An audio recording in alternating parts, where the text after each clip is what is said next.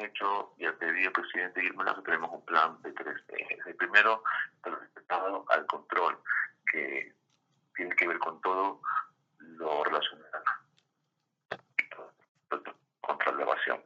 Ya, el segundo tiene que ver con la formalización, que eso tiene que ver con la ampliación de la base de contribuyentes, incluir más sectores nuevos que están la economía dentro de eh, la tributación de la formalidad. Y el tercero que tiene que ver con las facilidades para los contribuyentes y la innovación, que es como facilitamos, innovamos y digitalizamos los servicios eh, y los eh, aquí en el SRI de, la, de la atención a los contribuyentes. En el tema, en el primero que, que es el de elevación, eh, ¿cómo se piensa eh, mejorar eh, los controles?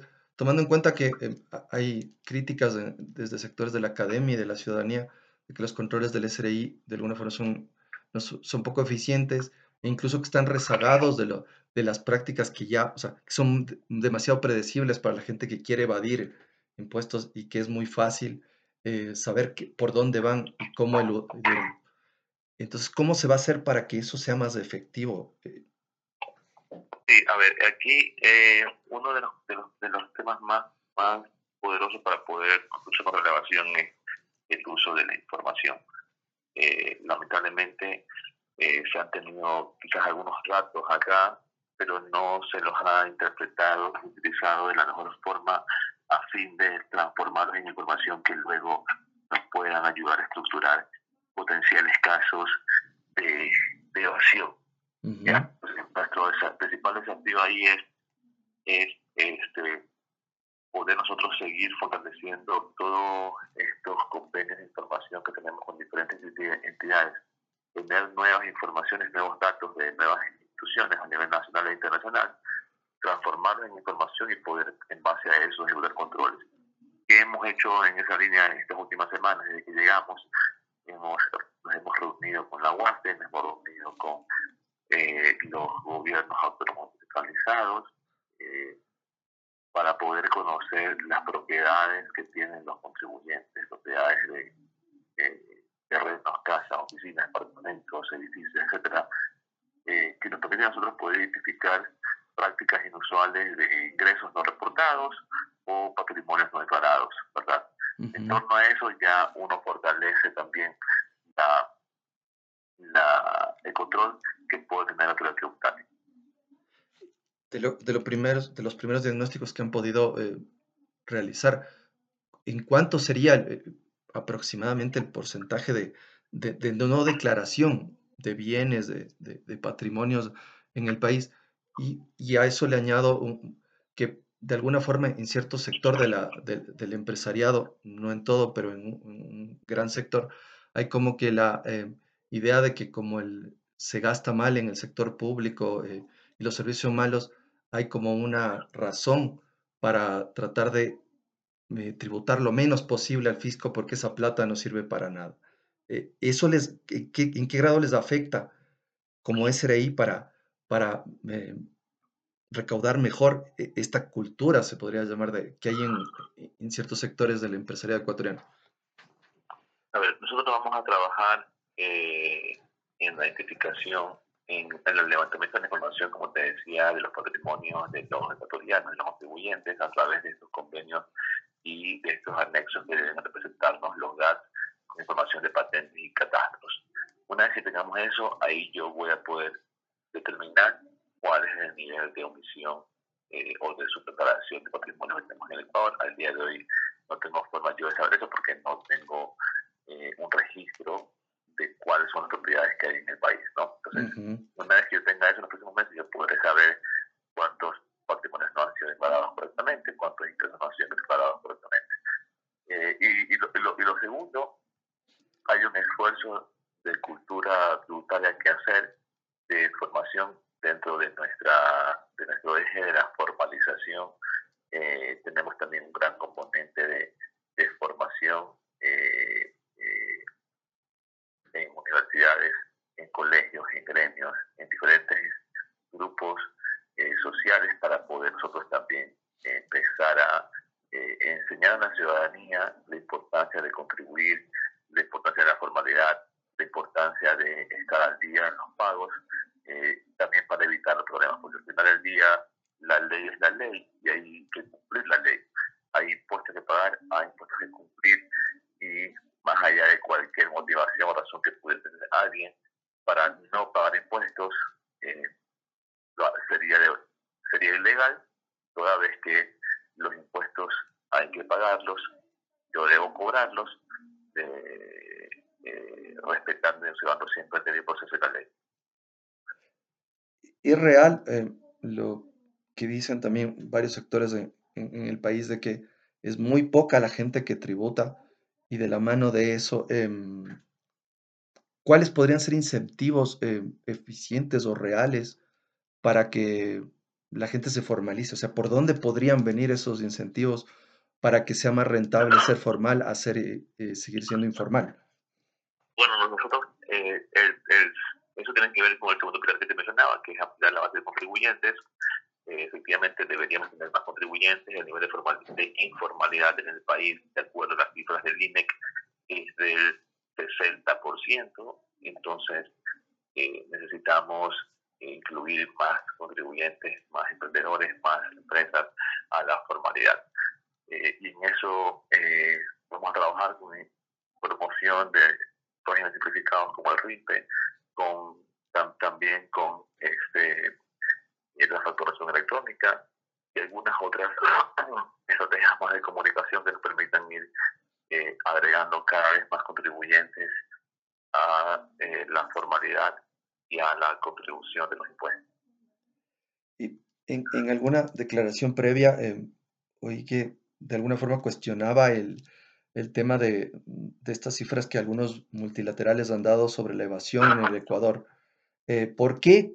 Y, por qué es tan eh, importante hacer eh, estudios propios dentro del país para definir esta, cuál es realmente la, el monto de, evasión tributaria? Mira, la, estimación el número que ha determinado este organismo regional una metodología en base de puras estimaciones, ¿verdad? Ellos no tienen información como la tenemos nosotros eh, de los contribuyentes, no tienen información concreta ni actualizada. Lo que ellos han hecho es extrapolar información muy antigua para tratarla de, llevar hacia, hacia el futuro y determinar cuál podría ser hoy un número. No sé si ese número estaba subestimado, también puede estar subestimado. El hecho concreto es que sí hay una evasión, es un, problema de evasión en el país y si hay mucho por recaudar, nosotros vamos a hacer que todos paguen todo lo que deben pagar, pero para eso nosotros tenemos que tener nuestra propia información real en base a datos eh, actuales y reales de la economía del Ecuador y no en base a eh, suposiciones o extrapolaciones que pudieran hacer otros organismos que no tienen información completa. Eh, ya se tienen resultados concretos de de estas más de 40 mil eh, cuentas que, que, les, que, les dio, que, les, que les dieron de información eh, bancaria dentro del foro de, eh, el foro, el foro de transparencia fiscal. Em, y también, ¿qué expectativas se tiene ya, ya con la aprobación del, del, convenio de intercambio de información con, Estados Unidos dentro de este marco de, de la lucha contra la evasión? Mira, los procesos de control tienen, tienen su, su, digamos, su procedimiento, como para la, la redundancia, tienen, y tienen sus tiempos de ejecución, ¿no? tienen sus etapas. Eh, eh, son confidenciales hasta que se resuelva ya eh, finalmente cuál es el resultado. ¿Y por qué te digo esto? Porque el uso de la información de esas cuentas son parte del proceso de control y configuran información adicional que eh, nosotros requerimos para poder tener un caso más robusto. No necesariamente las 40.000 cuentas, eh, información de 40.000 cuentas, quiere decir que todas esas cuentas no han sido reportadas. Eh, hay casos que no han sido reportados, pero también hay muchos casos, de ya la mayoría, de que sí han sido debidamente reportadas. Entonces, al final del día, es información, como te decía al inicio, que nos sirve a nosotros para poder contrastar con la que hemos recibido de las declaraciones es información que nos sirve a nosotros para poder eh, configurar casos, eh, pero no es, no es lo único que se considera al momento de poder eh, hacer una investigación tributaria. Y en cuanto al tema de los Estados Unidos, es parte también de esa iniciativa del Foro Global, yo te en unos 60 días ya en plena vigencia este acuerdo, toda vez que el Ecuador tiene 30 días para aceptar y notificarlo y Estados Unidos tiene también 30 días más para aceptarlo y notificarlo. por lo tanto, dirían 60 días y empezaríamos nosotros ya oficialmente como máximo a recibir la información eh, que va a ser parte de nuestro proceso de control y eventualmente tendremos resultados también eh, provenientes de, estas, de esta información.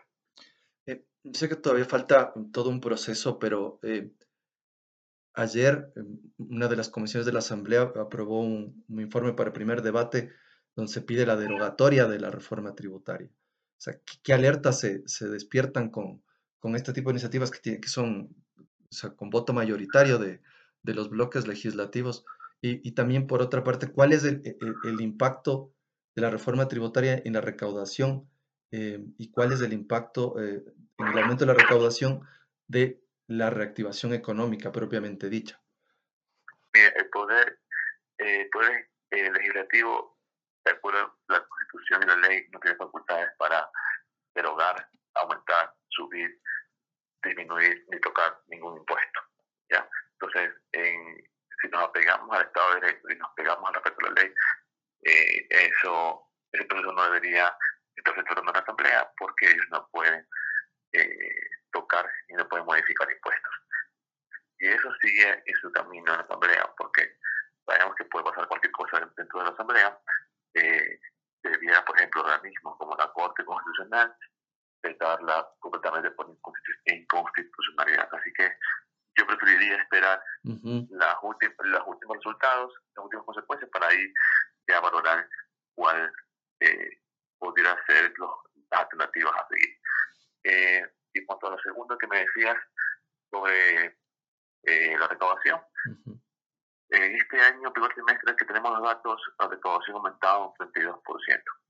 Es un 10% que ha aumentado 24 puntos se deben a la activación de la economía y solamente 8 puntos se deben eh, a la a la nueva normativa que, que fue vigente, que está vigente desde diciembre.